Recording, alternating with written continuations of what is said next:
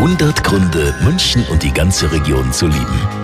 Wenn in München und der Region momentan an der Kinokasse der Baum brennt, dann wegen Fuck You Goethe 3. Der Erfolgsfilm aktuell.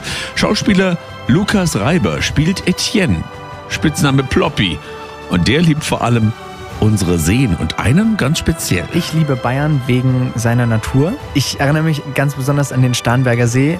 Dann gehst du da schwimmen und siehst im Hintergrund die Berge. Das ist ja der Hammer, obwohl man direkt in der City ist, so gefühlt. 100 Gründe, München und die ganze Region zu lieben. Eine Liebeserklärung an die schönste Stadt und die schönste Region der Welt.